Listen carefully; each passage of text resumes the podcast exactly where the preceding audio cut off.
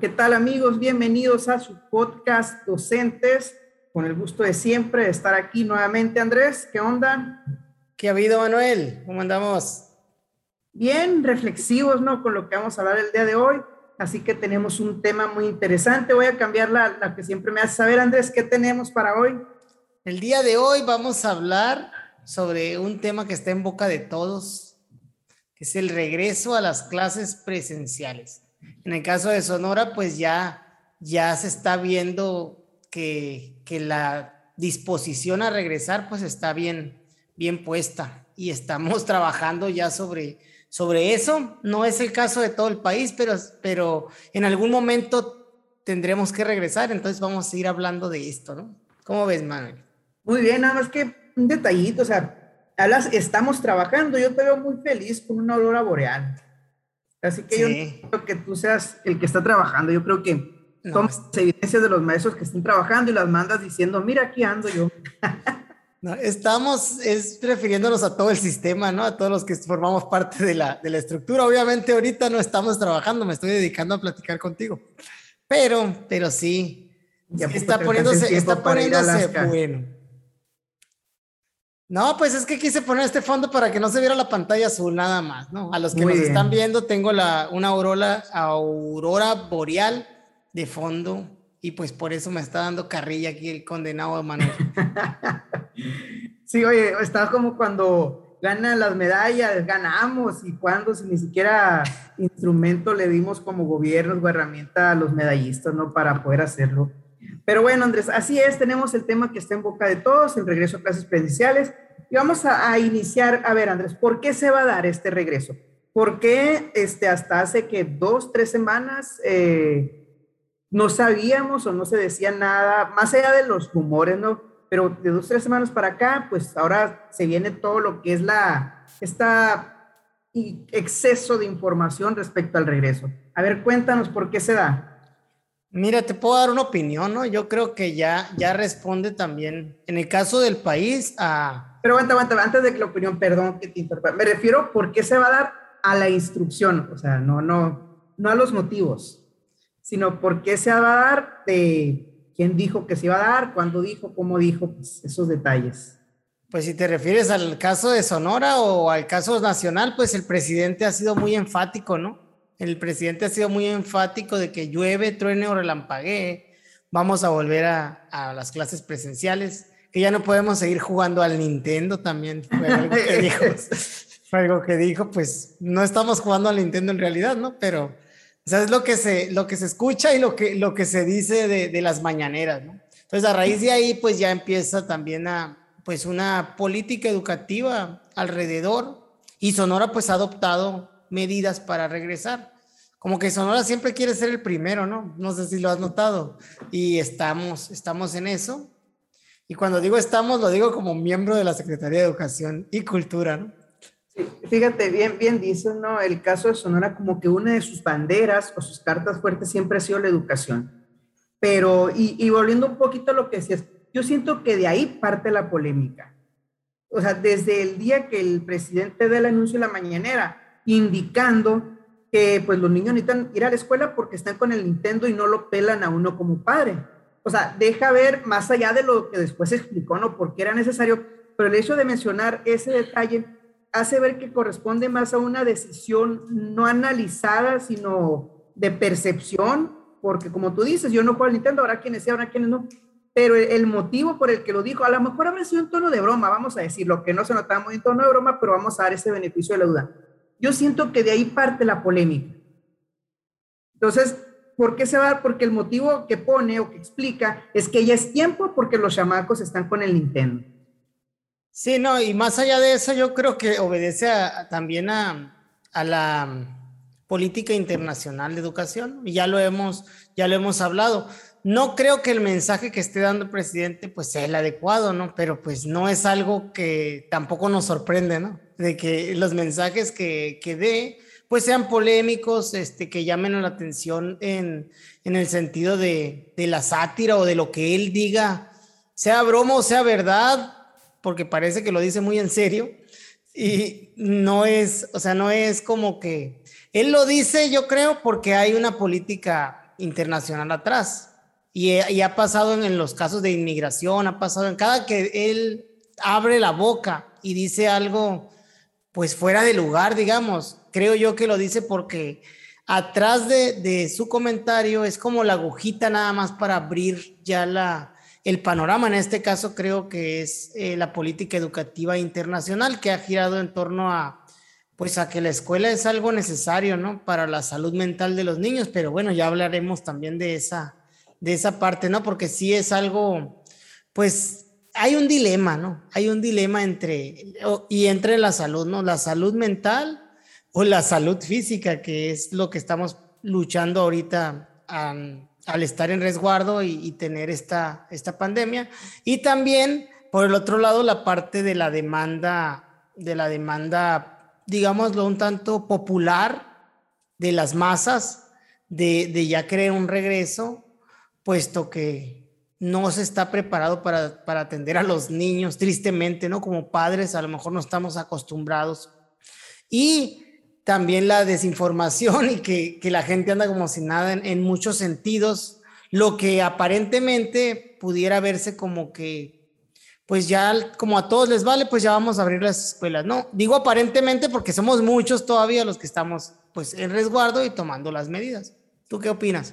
Siguiéndome un poquito más a, la, esta cuestión que hablábamos de inicio, el por qué en el sentido de la indicación y todo, pues curiosamente ahora se, se, bueno, no sé si se promulga, pero se establece que, las, que la educación es una actividad esencial. Entonces, voy a la misma parte, que aquí lo, lo que vamos a tratar de hacer es una plática tratando de no ser, de, a lo mejor tratar de ser un poco más imparcial, ¿no? Porque tú y yo podemos tener su punto de vista, poniendo el antecedente que ya todos conocemos, ¿no? Que el presidente lo anunció, que para que se diera este regreso a clases, este, pues se tiene que cambiar esa cuestión de que la educación es una actividad esencial para ya que, que aún en el semáforo que se dé, que también es algo que ha causado revuelo o que ha causado cierta polémica, la educación siga trabajando. ¿Y por qué se va a dar en el sentido de, la razón? Sí, este, yo, yo coincido en que responde a otro tipo de agenda, y no sé decir si internacional, o, pero sí siento que responde mucho a una agenda política, a una agenda de la cuestión de, de las actividades económicas, a una agenda de la gente que necesita salir a trabajar y a una agenda también este, pensando en futuras elecciones. Eh, no, no más allá de, de, que ni tú ni yo somos politólogos ni, ni nada respecto, ni expertos en política, pero sí se ha visto que se mueve mucho al calor de las masas, diríamos por ahí. Se mueve mucho a la, a la, vox, pop, a la voz populi, a, a, que quiere la gente independientemente de si está bien o está mal, que eso lo vamos a analizar más adelante. Entonces, ante ese clamor general de que la gente ya está harta, ya está enfadada de estar encerrada y mucha gente ya está quitando todo tipo de restricciones que antes tenía, y, y el comentario que veíamos en hace dos episodios, cuando estábamos leyendo los comentarios, es que si todo el mundo los trae en la calle, si todo el mundo lo trae en la plaza, si todo el mundo lo trae acá, creo que responde también a eso.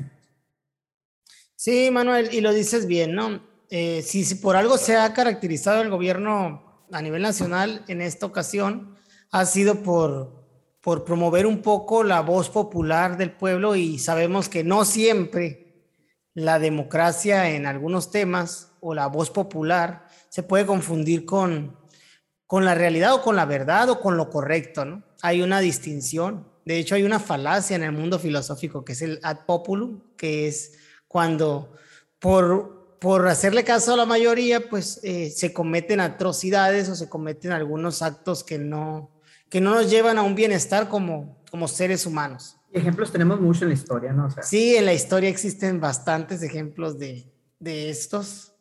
Entonces, bueno, no vamos a mencionarlos porque no es, es el tema, pero sí, sí es relevante, ¿no? Que saber que, pues por ahí va la cosa. Ahora mencionas que la educación se convierte en, actividad esencial. Precisamente se está esperando que se publique en el diario oficial de la Federación. Sin embargo, en Sonora, en el diario ya del Estado, ya se publicó como, como una actividad esencial, que ya es lo corto, lo local aquí de nosotros. Y ya esto marca una diferencia en la semaforización, como bien lo mencionaste, ¿no? Cuando es actividad esencial, aún estando en rojo, la educación pues va, pues va, va a funcionar. Las escuelas brindarán el servicio. Hay todo un esquema para la atención, si no es ahorita decir como que lo alarmante, ¿no? Las escuelas se van a tener que preparar o se van a preparar de una manera u otra. Y ahorita vamos a hablar de eso también, ¿no? Porque vamos a, generar un panorama, ¿no? Como dijiste, me gusta la parte que mencionas, algo imparcial donde vamos a poder ver ambos lados de la moneda y pues vamos a darle, mano. Sí, porque ahorita todo está muy polarizado. Los que dicen que sí, eh, eh, están totalmente que los maestros no trabajaron, que los intendentes no trabajaron, que ya es hora que los niños dan sus argumentos, pero muy polarizados, al igual que los que están con los sus argumentos también sumamente polarizados, que estamos en semáforo en rojo, todas esas cuestiones. Entonces, aquí tratando que sí, seguramente nuestras opiniones van a influir, porque al fin y al cabo lo que estamos haciendo es platicar entre tú y yo, y, y no somos como que las, ¿qué pudiéramos decir? Las personas más, este... Expertas no, y deja tu expertas, que mejor contienen su opinión o que... bueno, no somos buenos para el poker, pues. razón. No somos buenos para el póker, no tenemos poker face. Poker face. Se deja ver mucho nuestra intención, pero bueno.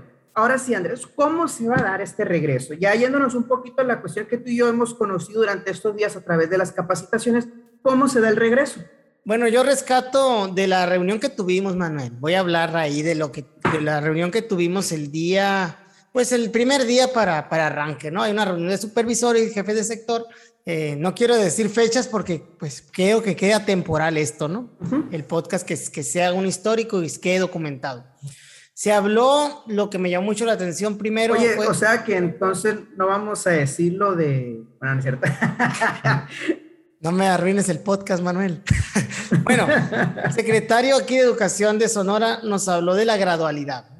Habló de la gradualidad y habló de tres, de tres es, gradualidades en sí, ¿no? La gradualidad de escuelas, la gradualidad de, de grupos y la gradualidad en alumnos. O sea, de, de entrada, pues, cuando decimos regreso a clases, es de saberse o por sentido común que pues no se puede regresar un sistema educativo a la normalidad o a la nueva normalidad de sopetón, sino que tiene que ser por partes. Las escuelas, ya lo hemos platicado también, han sido vandalizadas, algunas no cuentan con las medidas higiénicas mínimas para poder operar y pues van a regresar a aquellas escuelas que se tengan las condiciones ¿no? para operar y de acuerdo a la semaforización, perdón, se me hace difícil esa palabra, semaforización, semaforización, semaforización, semaforización.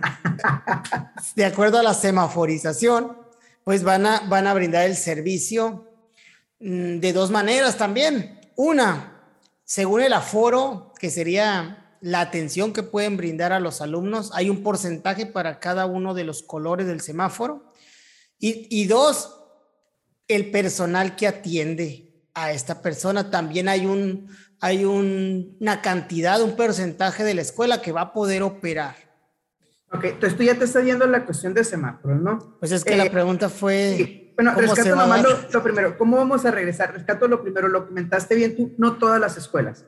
No todas las escuelas, simplemente de inicio, aquellas que estén en, condiciones de infraestructura y demás, ¿no? Porque puede haber situaciones extraordinarias que, que impidan que la escuela se, se habilite para ello de momento, ¿no? Okay. La otra, que ahorita vamos a ir un poquito con los semáforos, también es escalonada. Independientemente del semáforo, el color en el que esté, que bien lo decías tú, no todos van a ir al mismo tiempo. O sea, es de la A a la Z, bueno, de la A a la Z, ¿no?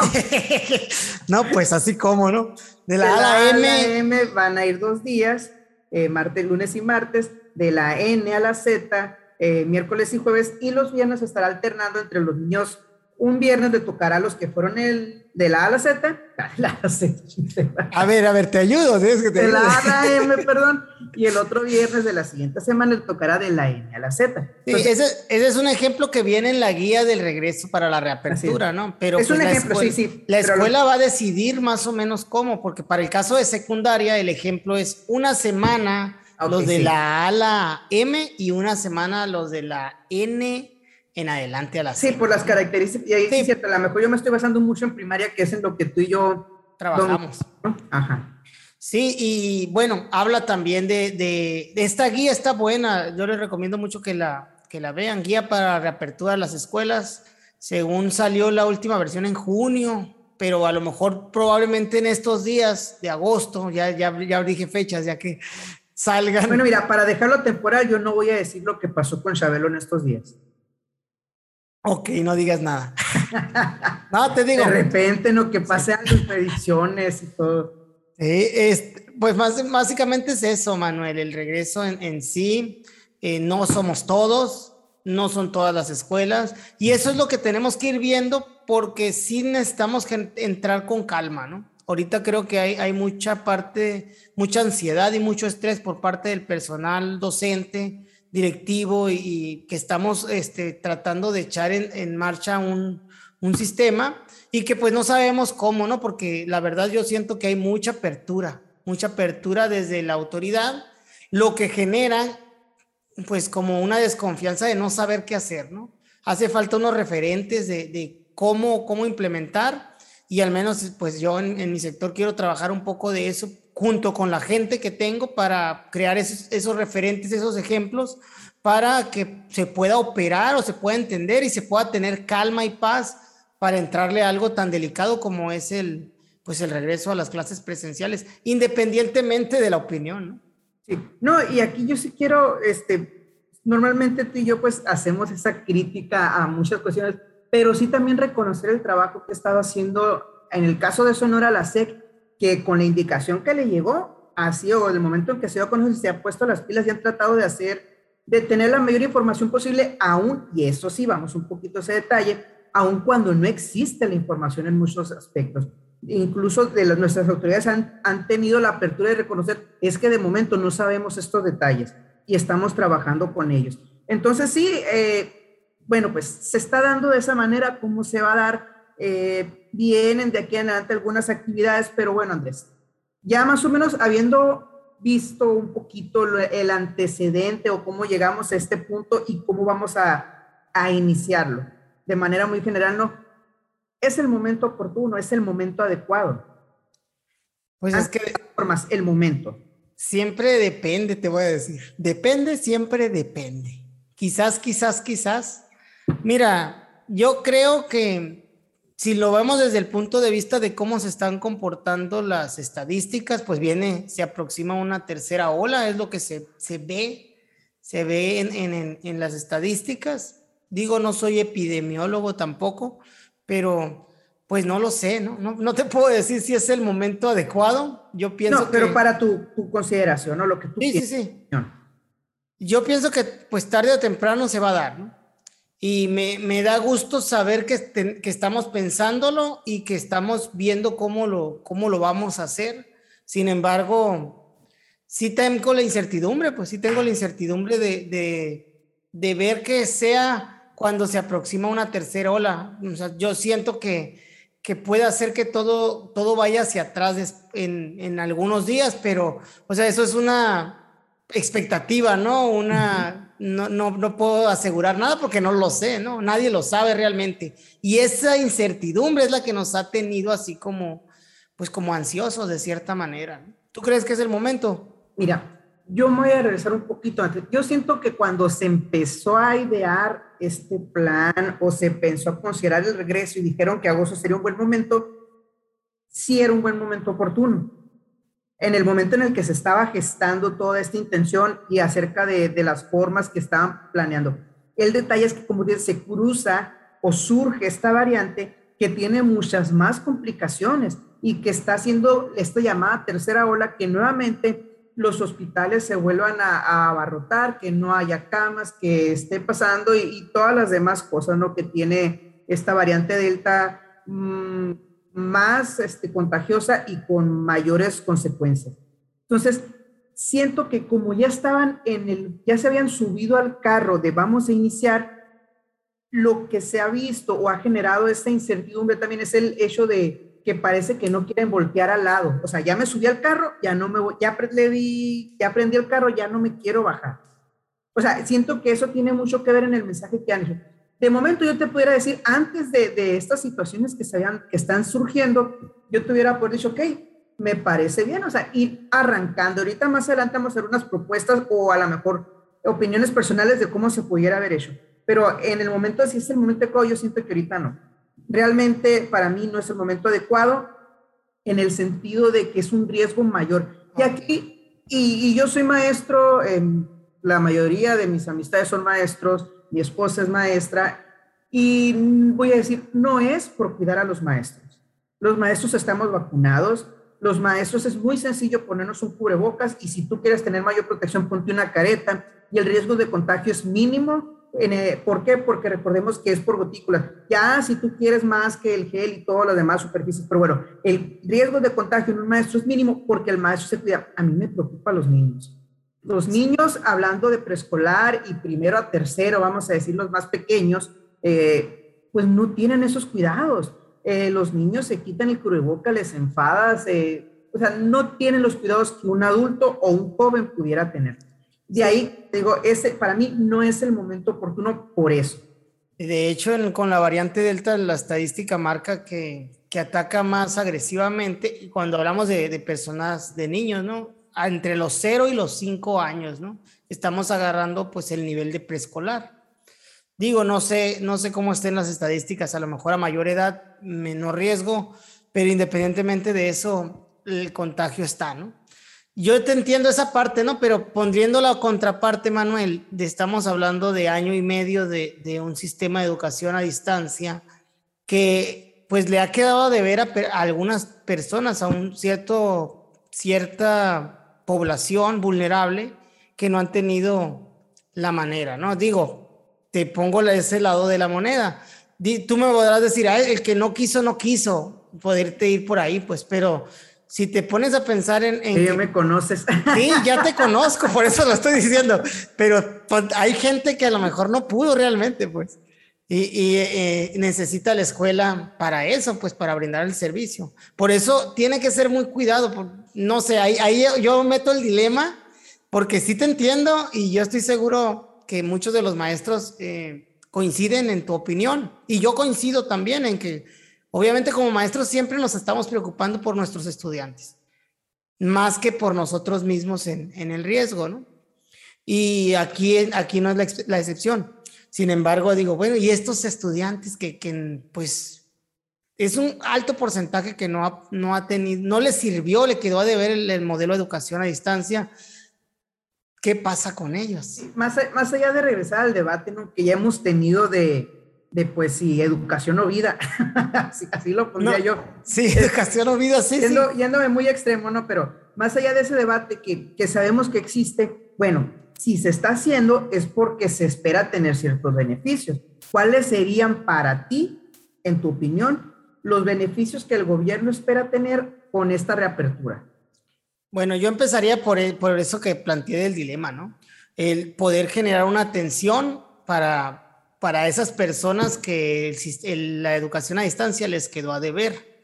De ahí la atención de, la salud mental de los estudiantes, porque el niño necesita del juego y necesita de, convivir con otros compañeros. Yo esa parte, pues la estoy viviendo de cerca un poquito ahí con, con la parte de mi niño y que sí me duele, o sea, te duele en el corazón ver que su desarrollo no es igual que cuando alguien está jugando con otros niños, pues entonces yo sé que ahorita jugar con otros niños representa un alto riesgo en cuestión de, contagios y eso, pero bueno, también está esa parte, creo que esos podrían ser beneficios. Si ya me voy a una parte más social, la parte también de, del servicio de, educación que se le brinde a, la población, personas que lo, que lo ocupen, sin embargo, debemos de ser bien claros que el servicio educativo va a cambiar también, no va a poder ser de jornada completa como para decir, en la escuela te va a cuidar al niño seis horas. O sea, tenemos que ver eso. Incluso en la guía para la apertura se habla de los horarios escalonados porque no podemos estar entrando todos juntos, no podemos estar saliendo todos al recreo y, no podemos salir.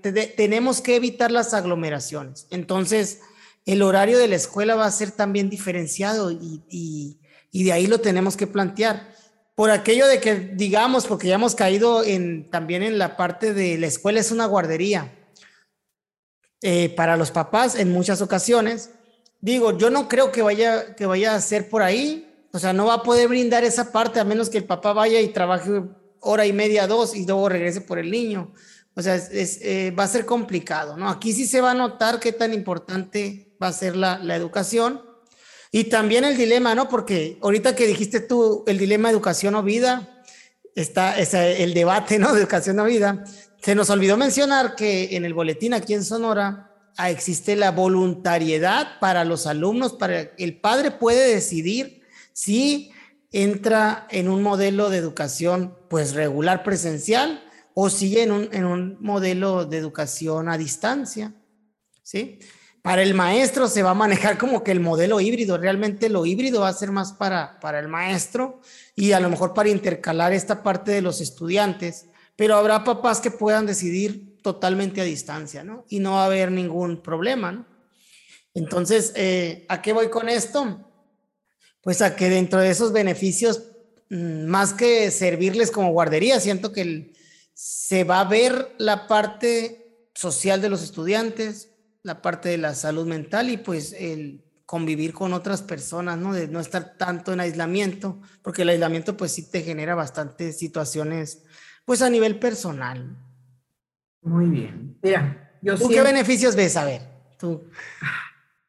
Mm, yo siento, y te lo digo muy honestamente, que van a ser los beneficios más del lado social que del lado educativo. El lado educativo, ¿qué beneficios puedo ver? La reactivación de las escuelas. Efectivamente, las escuelas se ven estado abandonadas y hay mucha, mucho este, robo, vandalismo y demás, descuidos, si lo quieres ver así. Entonces, en parte, pues cuidas la infraestructura y empiezas a tener un mayor control acerca de las escuelas en irlas rehabilitando.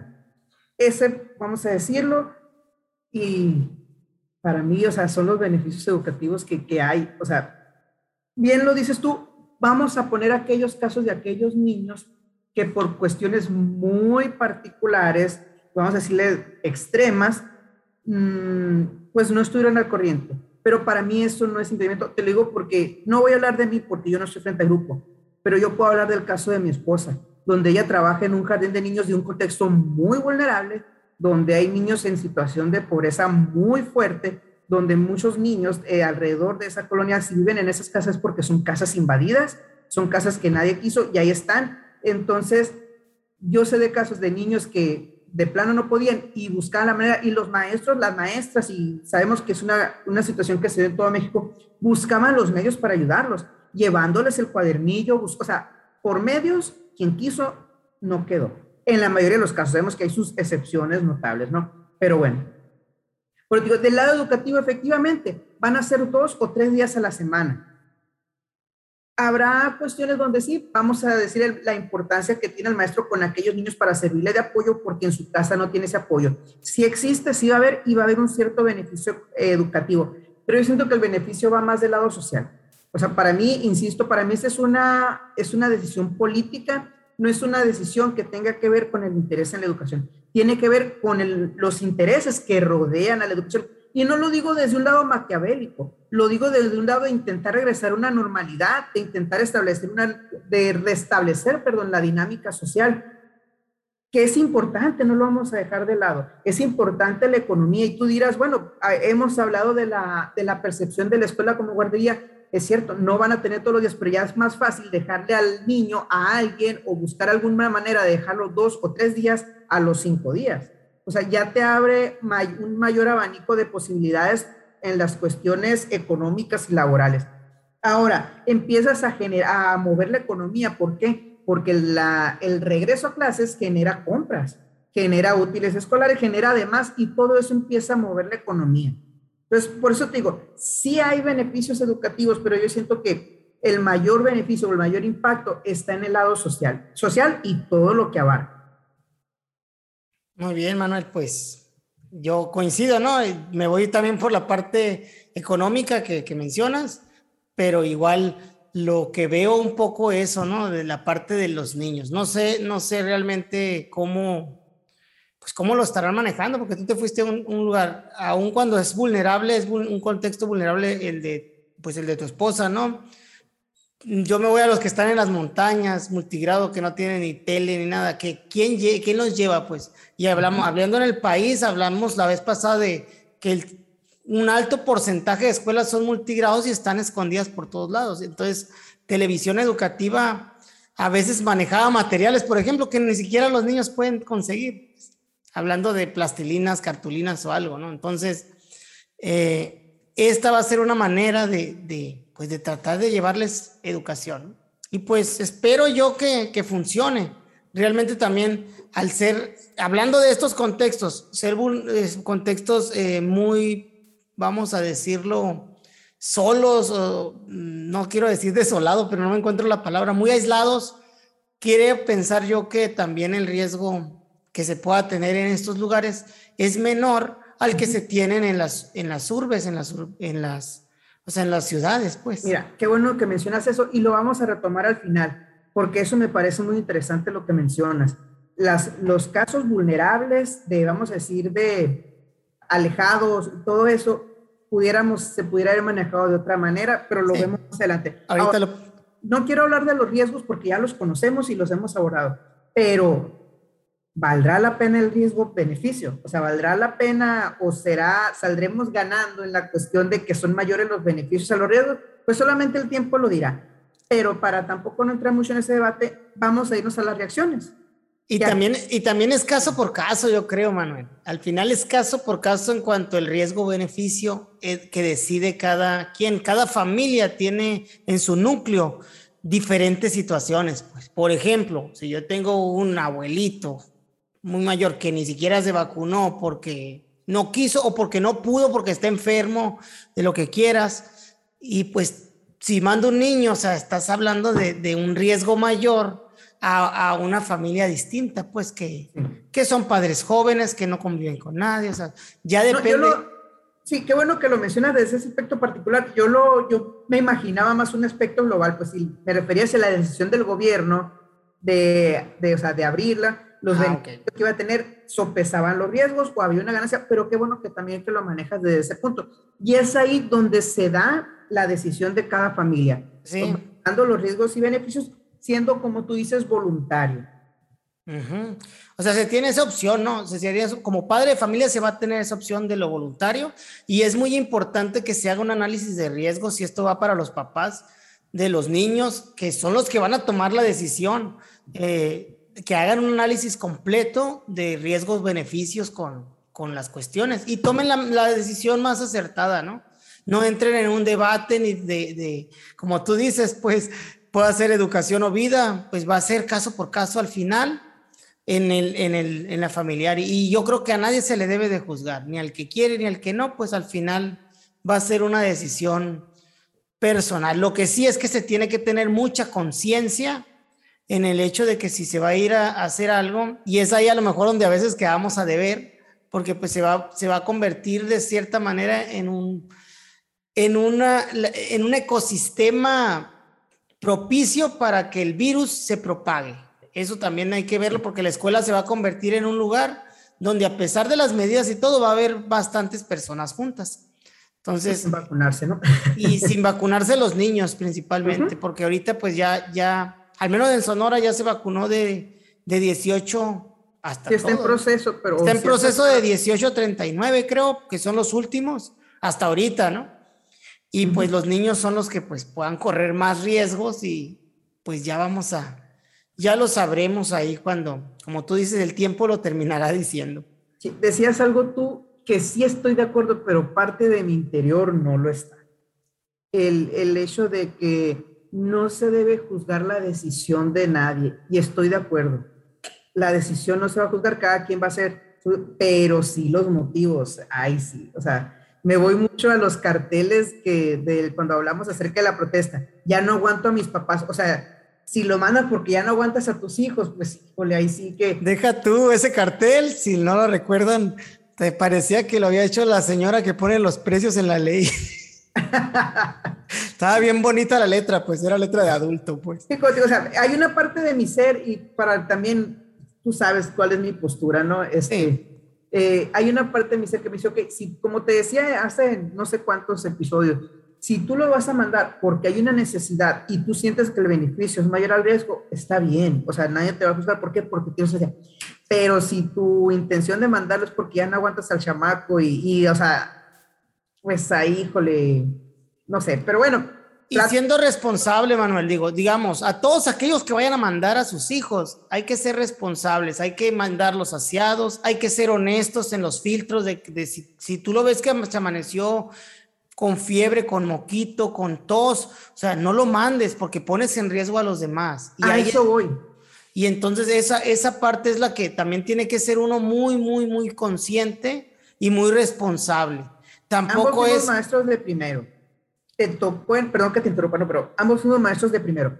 Te tocó que te mandaran niños enfermos nomás por no quererlos tener en la casa. Sí, sí, por eso lo digo también, o sea, sí, sí es también, yo entiendo que a veces el papá necesita un aire para eso y a lo mejor se usan la escuela, ¿no? Van y lo dejan y bueno, pero ahorita estamos en una situación que sí se tiene que ser muy consciente. Obviamente, pues ahora hay filtros y el filtro te va a permitir o sea, eso no lo hacía uno en la escuela regularmente. Te llegaba enfermo y te lo dejaban y lo, lo, lo, tenías que tener ahí. Ahorita ya te dicen la, guía que si viene y le, le, ves un síntoma, lo regresas. Lo regresas, ¿no? Entonces, por eso hay que, hay que ser muy conscientes, muy conscientes para evitar, pues, esas, esas vergüenzas, digamos, de, ay, no me di cuenta, y que venga escorriendo en mocos el niño. Entonces, sí, Sí, bueno, yo hablo desde ahí, también hay que ser responsables y se ha venido repitiendo de, pues vas a la escuela y vas a las actividades que tengas que hacer, pues siempre hay que estar bien lavado las manos, aseado y tratar de no, pues no estar corriendo riesgos que innecesarios. Y dentro de los beneficios que mencionamos, un beneficio, este, vamos a decirlo, pues se me fue la palabra, cuando es por consecuencia de otra cosa, no, que no era el beneficio inicial. Este, Consecuente. Consecuente. Bueno, ahorita que si me acuerdo la palabra, digo, bueno, otro beneficio más de rebote, si pudiéramos decirlo así, es que también nuestra cultura escolar va a cambiar en muchos sentidos. Nuestra cultura de cómo funciona la escuela y nuestra cultura de como papás, cómo miramos la escuela. Entonces, va a tener sus beneficios, va a haber una mayor responsabilidad, va a haber muchas cuestiones también que estaban, este, pues, de que se veían y se decían, pero no se toman en cuenta. Por ejemplo, sabemos que no somos un país eh, que tenga una buena calidad de agua, me refiero al agua de la llave para tomar, pero cada año había un, bueno, aquí en Sonora tocó hace algunos años que hubo una de bebederos en cada escuela, nomás los ponían, no servían, una fuga de agua, un chorreadero de agua y nadie los usaba, pero ahí estaba el gasto justificado. Entonces, esta, esta situación nos viene también a darnos cuenta de que había cosas más necesarias, que hay cosas en las cuales realmente de aquí en adelante ya sabemos en qué tenemos que invertir y en qué dejar de invertir también. Sí, pues hablemos entonces de las condiciones de las escuelas, Manuel. ¿Cómo están? Ahorita tú dijiste, de hecho, aquí en Sonora, uno de los proyectos que para la reapertura y ya viendo eso, que se estuvieron trabajando fue convertir precisamente los bebederos en lavamanos. Entonces, eh, preparándonos precisamente para que el lavado de manos sea constante, ya que se sabe que, pues que es necesario tener el agua y el jabón son como uno de los principales enemigos del COVID, estar con las manos limpias. Entonces, eh, se ha tomado esa decisión y muchas de las escuelas ya tienen sus bebederos nuevos. Pero en general, Manuel, ¿cómo están las escuelas? ¿Cuál es la condición que, que presentan? Mira, hay de todo, ¿no? muchas escuelas, por no decir la mayoría, vandalizadas, la mayoría con, le robaron el cableado, le robaron tantas cosas, nuestras oficinas, o sea, no sé si lo comenté en algún momento, pero ahí me tocó, de mi oficina la, robaron, la saquearon, a pesar de que tenía ahora sí como la puerta negra, tres candados y candados de, de seguridad, no, no eran los candados normales, pero lo que más coraje me daba era que no se llevaban las cosas, nomás se llevaban el cobre. Me tocó así de veras, que le rompieron con una tijera, un cuchillo, le arrancaron los, el cable de conectar en lugar de llevarse el aparato, nomás para llevarse el cobre.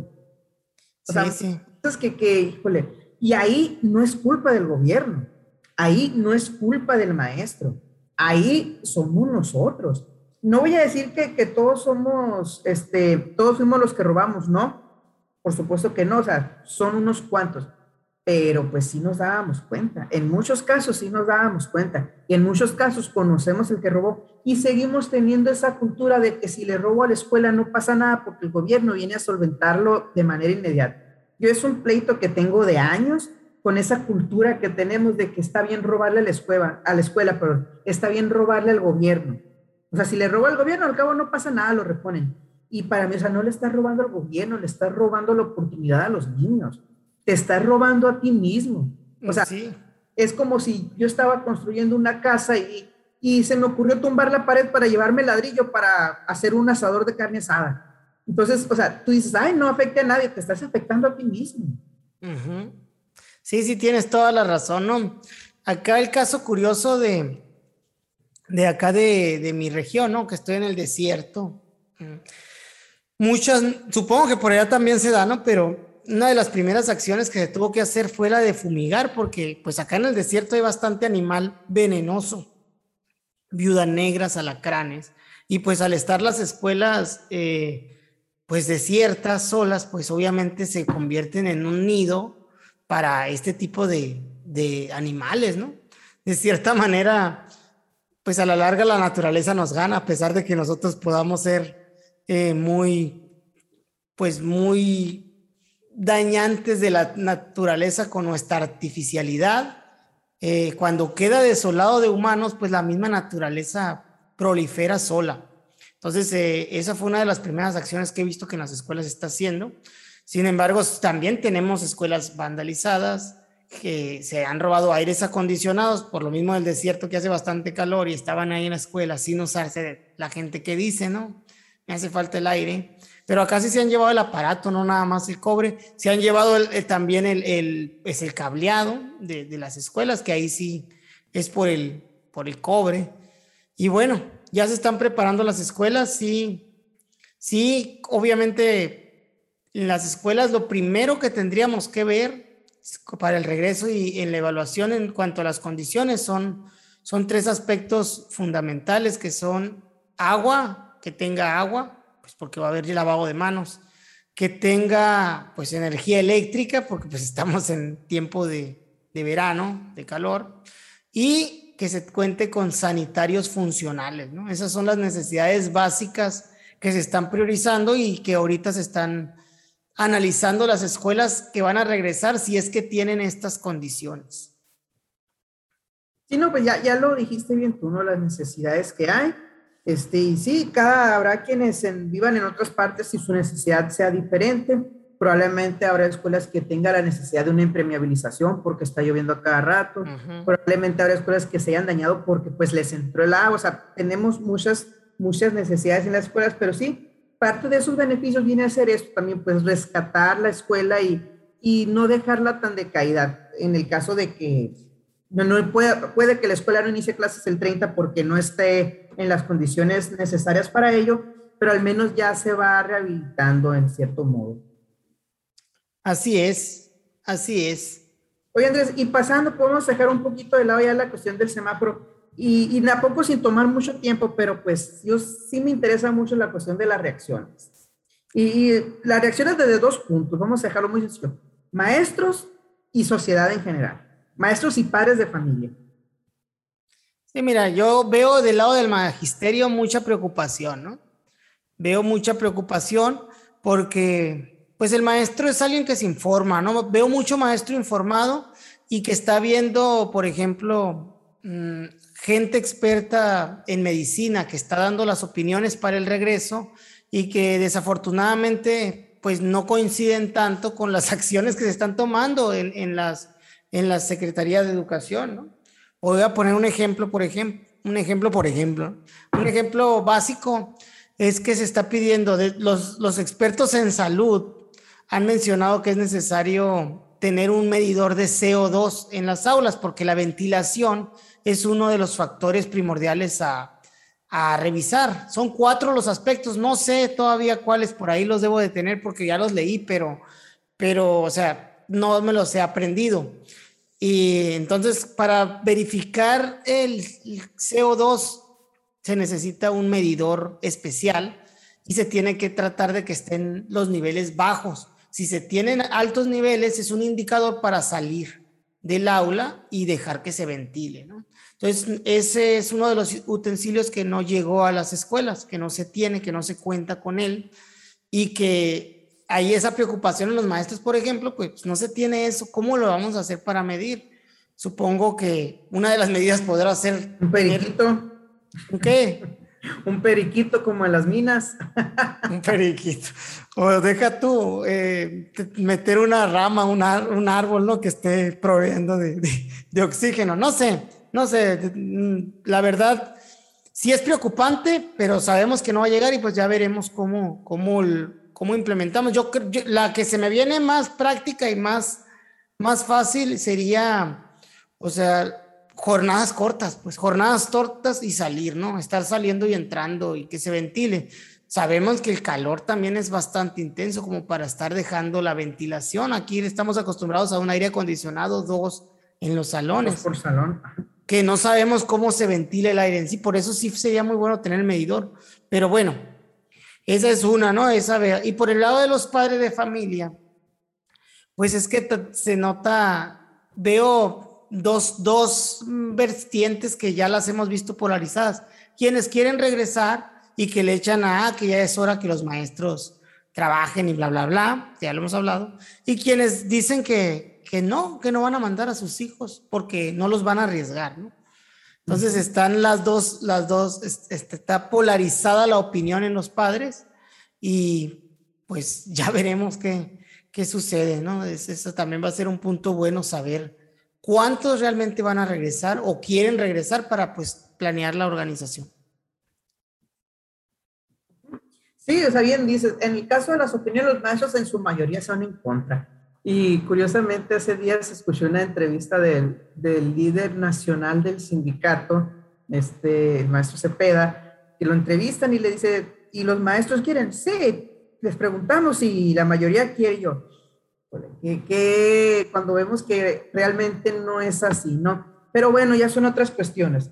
Sí, el maestro en su mayoría no está de acuerdo y yo voy a esa parte, no es que no esté de acuerdo con el regreso a clase, no está de acuerdo con las formas, con las situaciones, con las condiciones. Súmale a eso que Sinovac acaba de, de si no, no, Cancino, perdón, Cancino acaba de publicar que consideran que sí es necesaria una segunda dosis.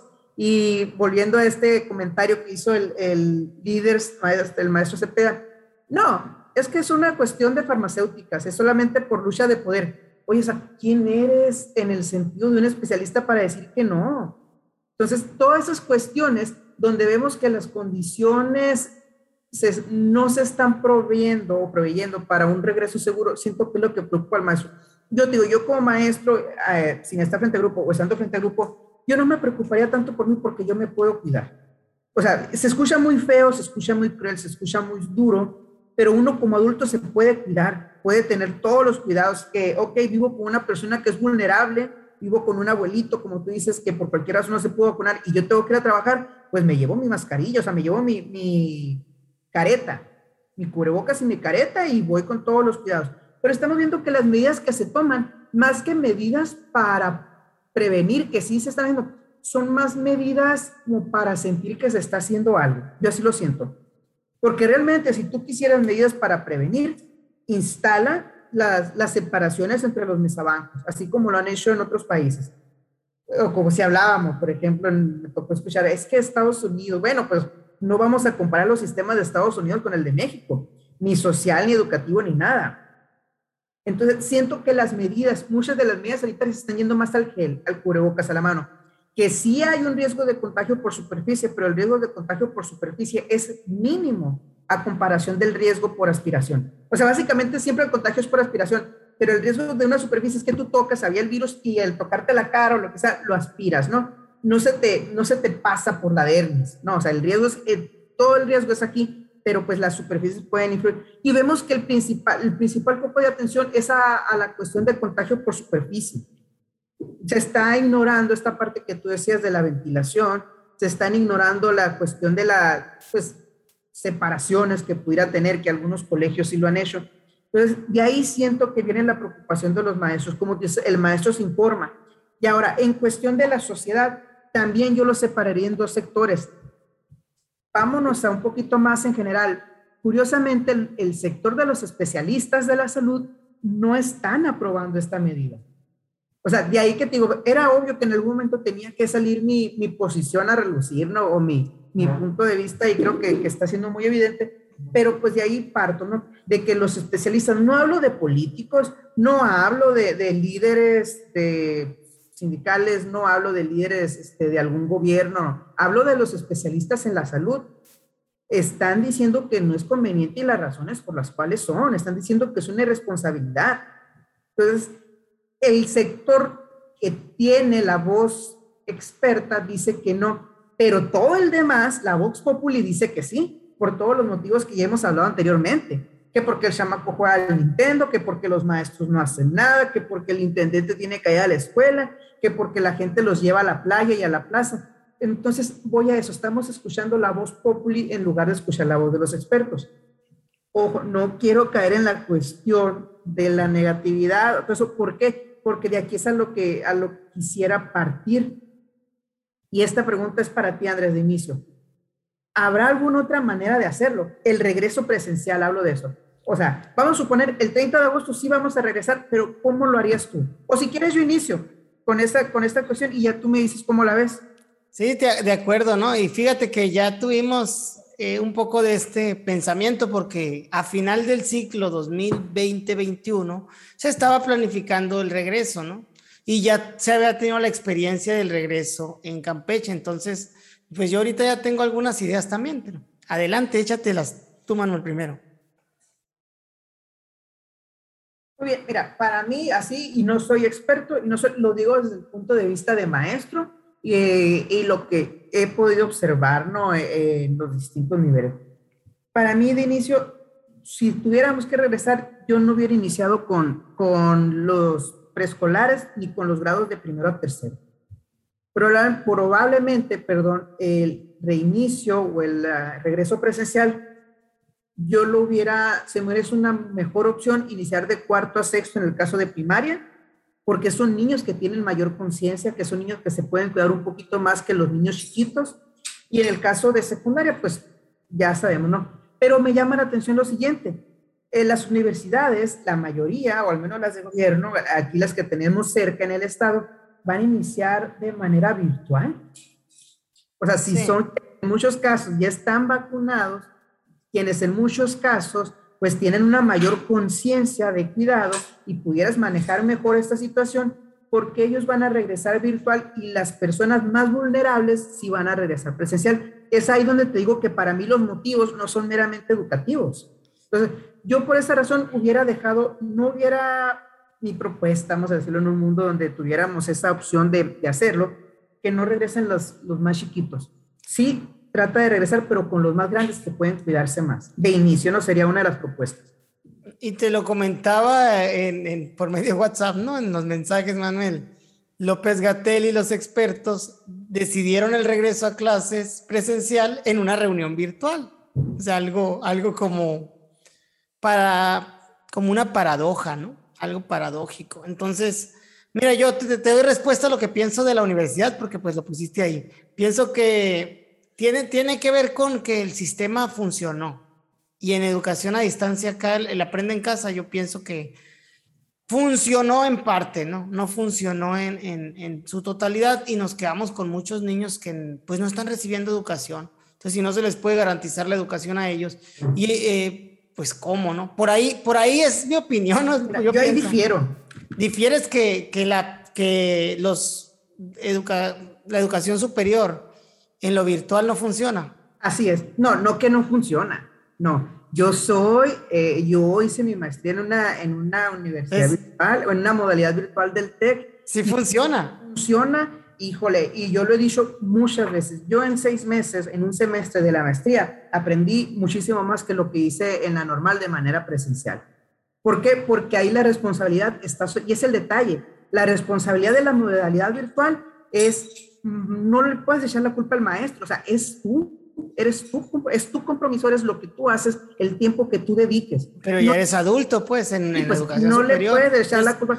Pero espérate aquí. Por eso funciona, pues. Comentarios donde dicen, no, es a lo que voy, ahí difiero, porque no lo están haciendo así porque crean que haya funcionado.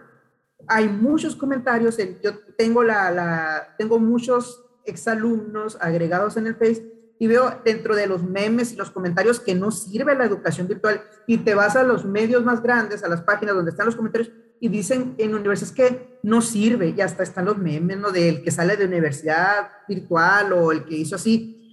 Entonces, no realmente muchos de los jóvenes sienten que no sirven y se sienten solo porque ya a lo mejor es un tema para ver más adelante, pero la enseñanza virtual requiere, o sea, el compromiso es mayormente tuyo. Los materiales están, la guía y el asesoramiento del maestro está. Y para mí, perdón que lo digas, es un modelo más constructivista porque te hace que tú te hagas responsable de lo te vuelves autónomo, te vuelves autónomo. Entonces, eh, promueve esa cultura de aprender autónomamente. Y sí es cierto que los estudiantes están diciendo, pero yo ahí los juzgaría como tú, desde, desde tu lupa sería, o sea, ya estás ahí y no estás aprendiendo porque tienes los materiales, tienes el desarrollo, el currículum, tienes un docente que te, te pueda sacar los dos, a lo mejor no te gusta cómo lo hace, cuál es su estilo, pero ya depende mayormente de ti. Pero y, eso no, y eso no pasa con los niños. Exactamente. Ahí el detalle por qué en, en, nivel superior sí regresan en virtual.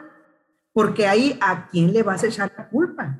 No le puedes echar la culpa a la escuela porque te está proveyendo todos los medios. En cambio, en primaria sí le puedes echar la culpa al maestro. O sea, eh, ah, de ahí siento que tiene mucho que ver. Las universidades, pues yo me puedo mantener virtual porque está comprobado que de manera virtual sí se aprende. Y de manera virtual sale y la responsabilidad va a quedar en el alumno. Ni modo que un muchacho de 18 años, 20 años, esté reclamando la, a la universidad porque no, no aprendió, vamos a decirlo, cuando la universidad... Y lo están haciendo, estás diciendo, por medio de las redes pues, sociales. Pero no tiene el mismo, el mismo impacto que la sociedad en general diciendo que la escuela no sirve, no porque no le dedicaron el tiempo. No vamos a hablar de los niños que no tenían los medios, que eso es punto y aparte. Sí, sí, sí. No porque, o sea, la escuela no sirve porque los programas no servían, porque la maestra no esto, porque allá, porque me pedían mucho, porque lo otro no. Ahí, en muchas de las ocasiones, la escuela virtual, o así, el aprende en casa, no funcionó por el papá o por la mamá. De, eh, de acuerdo, totalmente, de acuerdo totalmente, ¿no? Pero la educación básica se, pues tenemos un sistema más paternalista, ya lo hemos criticado, ¿no, Manuel? De que se espera que el maestro sea el centro de la educación, cuando en realidad debemos de girar siempre en torno del alumno. Y junto con el alumno, pues la responsabilidad directa que tienes de un trayecto formativo es del papá. Ahí está, responsabilidad directa. ¿A quién, volvemos a lo mismo que hemos criticado mucho tiempo, a quién se le ponía o a quién se le decía o a quien, no responsabilizar de manera directa, pero a quien se le cuestionaba los alumnos sin comunicación. En ningún momento se cuestionó al padre. Se cuestionaba al maestro, ¿por qué tienes tantos niños sin comunicación? ¿Sobre quiénes cae la responsabilidad de los niños sin comunicación? Sobre el maestro nuevamente. Entonces, por eso yo siento que eh, nivel superior sí puede iniciar virtual, porque en el nivel de abajo no, o sea, seguimos teniendo, por lo que hemos comentado, la culpa se le echamos al gobierno y el gobierno dice, yo no quiero tener la culpa. Sí, no, y te entiendo, pues, pero, pues yo sé que diferiste, ¿no? Pero era mi, era mi punto de vista, ¿no? De que en, en lo virtual de educación superior, pues el alumno es el que tiene toda la responsabilidad de su curso y, y sí, seguramente hubo muchas bajas de quien no pudo también, ¿no? Pero no sé, que, creo que es menor pues la cantidad a lo que se ve en, pues, en educación básica.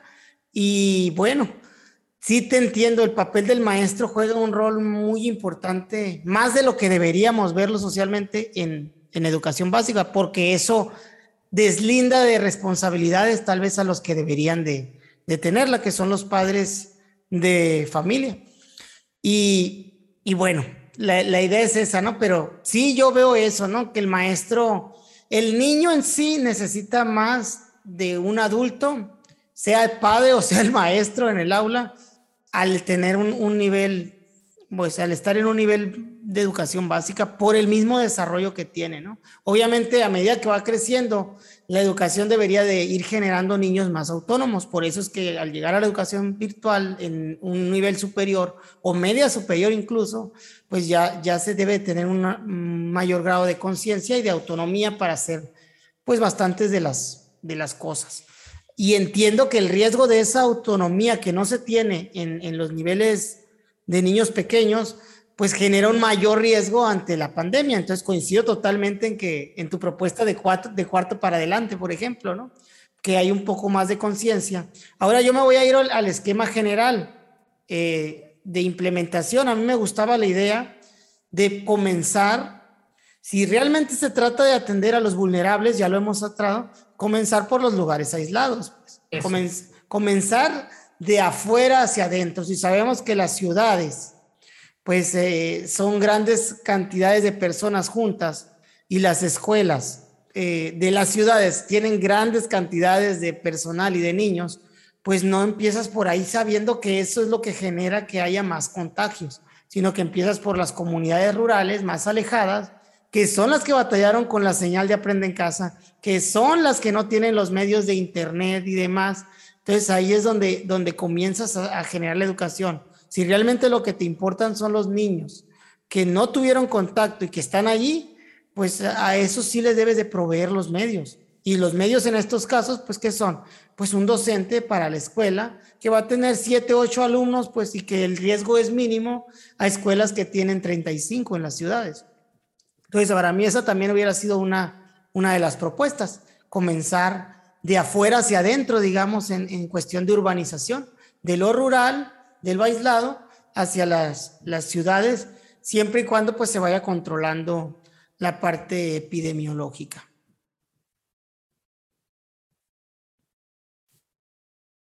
Sí, de acuerdo totalmente, ¿no? Y ahí demuestras eso que tú dices. Lo estamos haciendo de esta manera porque sabemos que hay muchos niños que no pudieron acceder a esta señal y que vamos a decirlo también en el caso de los papás, sabemos que muchos papás que están viviendo allá muy alejados no tuvieron la oportunidad de una educación superior.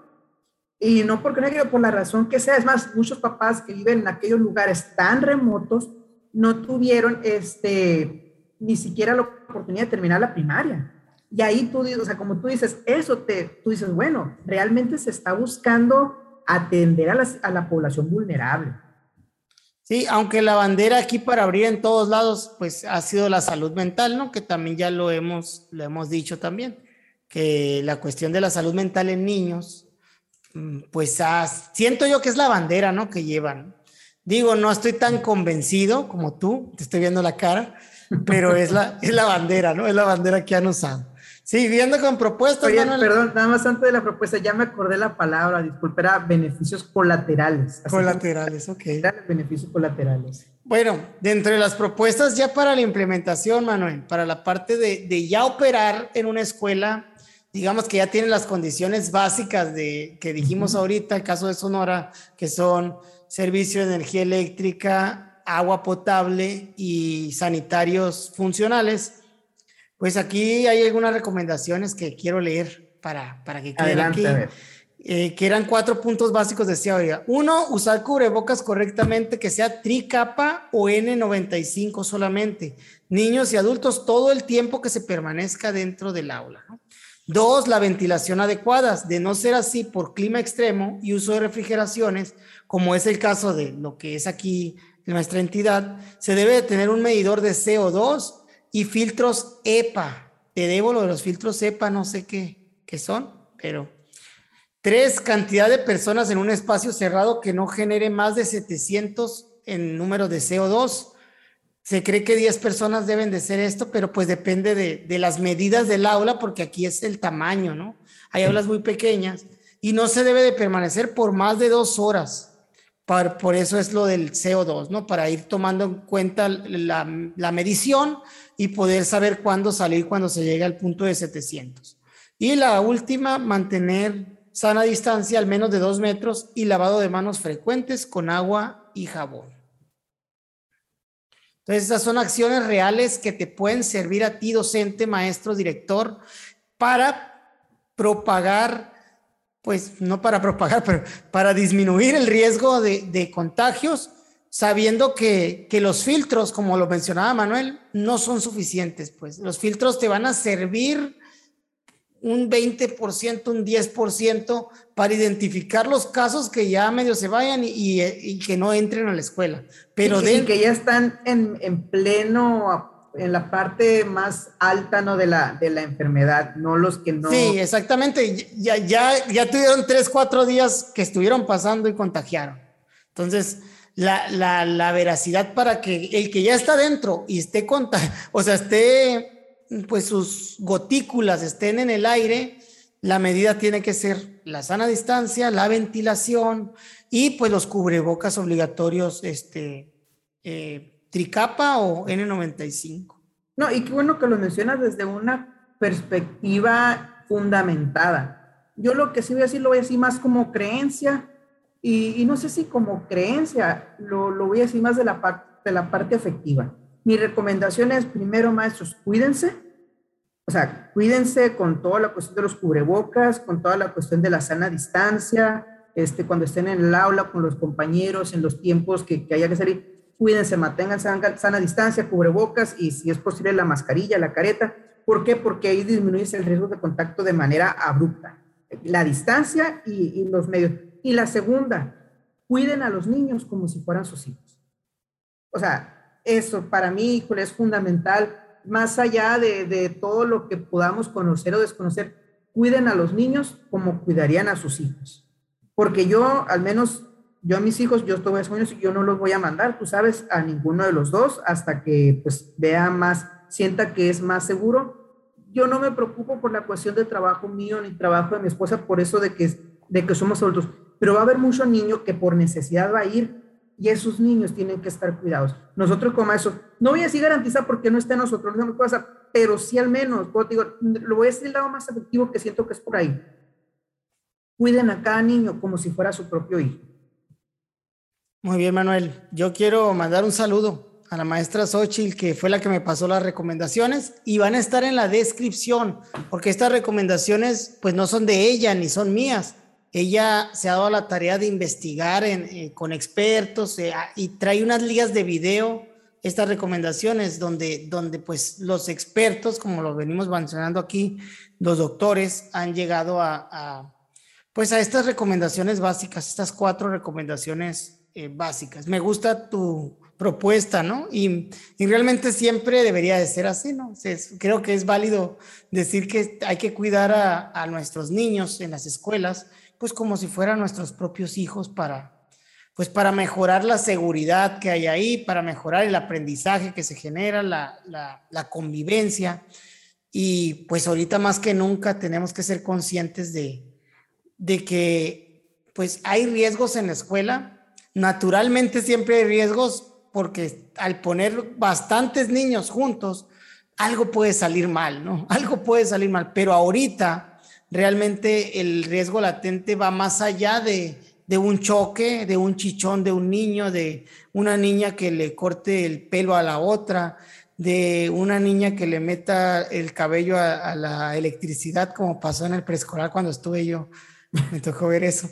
Pero así pues. Entonces, eh, los riesgos ya no son accidentes divertidos o accidentes de, de juegos de niños. Anécdota. ¿no? Sí, de anécdota, no, no, ahorita ya se corre un riesgo mayor con relación a la vida de los mismos niños y a lo mejor de otras personas alrededor de ellos. Sí, Entonces, y aquí Andrés ser conscientes. Con, con, eso de que probablemente muchos no estaremos de acuerdo con regresar. Yo en mi caso, yo no me opongo a regresar al trabajo, de hecho, a mí, tú sabes, a mí me encanta, y ahorita platicando con mi esposa me decía, es que tú sí quieres regresar, o sea, por cuestión de trabajo, a mí me gusta, me encanta mi trabajo y sé que muchos maestros lo aman, y la preocupación es más que nada por, por lo que pueda pasar. Pero aquí, si ya vamos a regresar, maestros y, y este, maestras, pues hacerlo, eh, primero que nada, pues no sé, no sé qué tan profesional, bueno, no es nada profesional. Este, si creen en Dios, encomiéndense a Dios y, y, no sé, me preocupa mucho a mí la cuestión de los niños, híjole, o sea, y como te digo, no, no me preocupa tanto los maestros porque somos adultos, a mí me preocupa tanto niño porque van a poner lo más valioso de cada familia en nuestras manos. O sea, lo más valioso que tiene cada familia. Híjole, híjole, no, no sé. yo sé que nos manejamos en una generalidad, pasamos a hacer solo estadísticas, pero me va a dar mucha tristeza si por un mal manejo, por un mal cuidado, por esta decisión, empieza a haber niños que, que empiezan a estar contagiados y las consecuencias que pueda tener. Eso es lo que, no, no, de plano, no tengo ni palabra para decirte cómo no quiero que pase. Yo te puedo decir, yo mis hijos van a estar en casa, o sea, no, no están expuestos, pero no nomás son mis hijos, son niños. Y, y, para mí un niño de preescolar cada vez, o sea, y a lo mejor suena mal porque yo ya tengo hijos. Cuando yo veo un niño de preescolar, yo ya veo a mi hijo ahí. Cuando yo veo un niño de primaria, este, yo ya veo que ese niño puede ser mi hijo también. Sí, no, y lo dices bien, lo dices bien, Manuel. Entonces, eh, yo estoy del otro lado, ¿no? Yo ando viendo por un beneficio personal la, la, la manera de, de, que mi niño sí vaya a la escuela por una necesidad ya más, más personal, ¿no? Sin embargo, no estoy tan convencido, pues por lo mismo, porque también tengo miedo, igual que, que todos tenemos, porque es lo más valioso que tenemos en la vida, bien lo dices, ¿no? Lo más valioso que tenemos son nuestros hijos más allá de, de, la salud de uno, dice, la salud de ellos, ¿no? Entonces, pues ya veremos qué sucede. No, y como dice, si por una necesidad hay papás que los tienen que mandar, este, por eso decía esa parte, nosotros cuidarlos como si fueran nuestros propios hijos, porque en algún momento nuestros hijos van a regresar y vamos a querer que los cuiden de la misma manera. Otra cosa que creo que se nos pasó decir, Manuel, y me gustaría mencionarlo, lo del boletín oficial aquí de Sonora, que no menciona en sí quiénes son las personas vulnerables. O sea, hablando ya del personal docente, porque la, parte de, de, lo voluntario se le dejó a los padres de familia para los niños. En el boletín anterior, donde venía la vulnerabilidad de las personas, ya venía hipertensos, mujeres embarazadas, y venía un listado de personas que eran más vulnerables ante esta, esta enfermedad. Hoy no se maneja, se, hay un párrafo, hay, según el diario oficial, donde los que ya están vacunados ya no corren riesgo, por la estadística de que son mucho menores. la segunda dosis por las, 15 días. Las hospitalizaciones, ¿no? Porque son mucho menores. Sin embargo, queda mucho a ver y ahorita hay mucha situación de maestros que, pues que no saben bien qué onda. La recomendación ahí sería, ve con tu médico, vayan al médico, maestros si tú tienes una condición especial, si tú tienes una situación muy, muy particular en tu salud que no te permitió vacunarte por una, por una situación, eh, vaya, personal, no sé cómo decirlo, de enfermedad física o de una condición. Pues tantas razones que pueden haber. De, de tantas razones, vayan a su médico, planteenle la situación y que pues él les ayude a determinar la, la viabilidad de su regreso o no, ¿no? y obviamente pues que les pueda emitir algún documento, porque esa también sería como la gradualidad en los grupos que decíamos ahorita. Un maestro que no pueda por esa condición, pues no va a regresar, va a tener que mantenerse en la virtualidad uh -huh. y sus alumnos también, ¿no? Porque sí, la voluntariedad va a ser de los niños, de los padres de, de mandarlo, pero pues también tenemos que ver esa situación. Si no hay maestro que los atienda, ¿cómo van a volver, no? Entrarían en la parte de la virtualidad, pero pues siempre con la recomendación de, del médico. Y no sé, quería mencionarlo ahorita al cerrar porque creo que no. No, y perfecto. Son todas estas cuestiones que, estamos hablando del regreso y son parte de... Pues, habrá a lo mejor muchos, muchas cosas, cuestiones y aspectos que se nos escapan. ¿Por qué? Porque estamos en pleno desarrollo de, o estamos trabajando hacia, hacia el regreso, ¿no? pero pues al menos de las que abarcamos son algunas, si ustedes tienen algunas, adelante, coméntanosla. Aquí nada de lo que decimos Andrés y yo es, es la verdad absoluta, simplemente pues como lo hemos dicho al inicio, son nuestras percepciones. Que yo suelo tener más verdad que Andrés, pues sí, pero no es cierto. No, miren, aquí la, la, cuestión es esto, ¿no? La verdad, siempre hay que manejarla, qué bueno que dices la verdad, ¿eh? Voy a citar a Diego Rusarín, que cita a otro, ¿no? Pero dice, siempre tienes que pensar en la verdad como si pudiera estar en un tercer sitio o sea, que no está ni de un lado ni del otro, a lo mejor está en un tercer sitio. Probablemente yo no tenga la razón ni Manuel, por un tercer sitio por ahí debe de estar y pues tratamos de acercarnos lo más que, que podamos, ¿no? A, a ella y bueno, ahí está. Esperemos que les sirvan nuestras opiniones, nuestros comentarios y, y pues ahí ya quedó. Que se relajado con tu fondo, yo sí me relajé todo el rato y con tu fondo. Sí, sí, si te fijaste, yo también ¿no? ando, ando en modo zen, en modo zen, tranquilo y viendo, ¿no? Yo creo muy, muy en el fondo, creo que tarde que temprano vamos a regresar y, estamos de cierta manera mm, dando pasos hacia allá, algunos chiquitos, algunos más grandes, y ahorita es lo que yo he estado pensando, ¿no? ¿Cómo hacer algo que ayude a nuestras escuelas a tener un regreso lo menos atropellado posible? sabiendo que se puedan presentar muchas cosas mal, sin embargo, tratando de prevenir lo más que se pueda para salvaguardar la integridad de todos los que estén ahí, principalmente los niños, pero también los maestros, el personal de apoyo, los padres y toda la, toda la comunidad educativa. Entonces, eh, trabajamos en ese tenor, esperemos que, que sirva, ¿no? la parte de la paz es bien importante la, ahorita hablaba de salud mental de los niños, la salud mental en los maestros. Hemos todo el año trabajado, visto muchas situaciones de este tipo en capacitaciones de la educación socioemocional. Creo que es tiempo de, pues de tratar de, de, de, traer eh, a funcionamiento eso en, en nosotros, entendiendo que no vamos a resolver el mundo, pues, porque esa es la realidad, no vamos a dar una respuesta no se puede, pues no tenemos esa gran capacidad, pero pues podemos ir tratando de, ¿no? Empujando hacia, hacia allá. ¿Cómo ves, Manuel? De acuerdo, Andrés, y me gusta lo que este, que este episodio lo mencionó de un lado, sí, tomando una cuestión que está ocurriendo desde el ámbito educativo, pero pues desde una manera más, más humana y más personal, que, que es bueno tratarlo desde ese modo muchas veces. Pues con eso terminamos les, recordamos nuestras redes sociales ahí para que sigan el proyecto que es eh, Profe Andrés Morales en Facebook, Andrés Morales 1 en YouTube y pues estamos en muchos lugares para podcast, Spotify, Apple Podcast, Google Podcast y más. Ahí donde nos escuchen, un saludo para todos ustedes. Déjenos sus comentarios con lo que ustedes opinan. Saludos.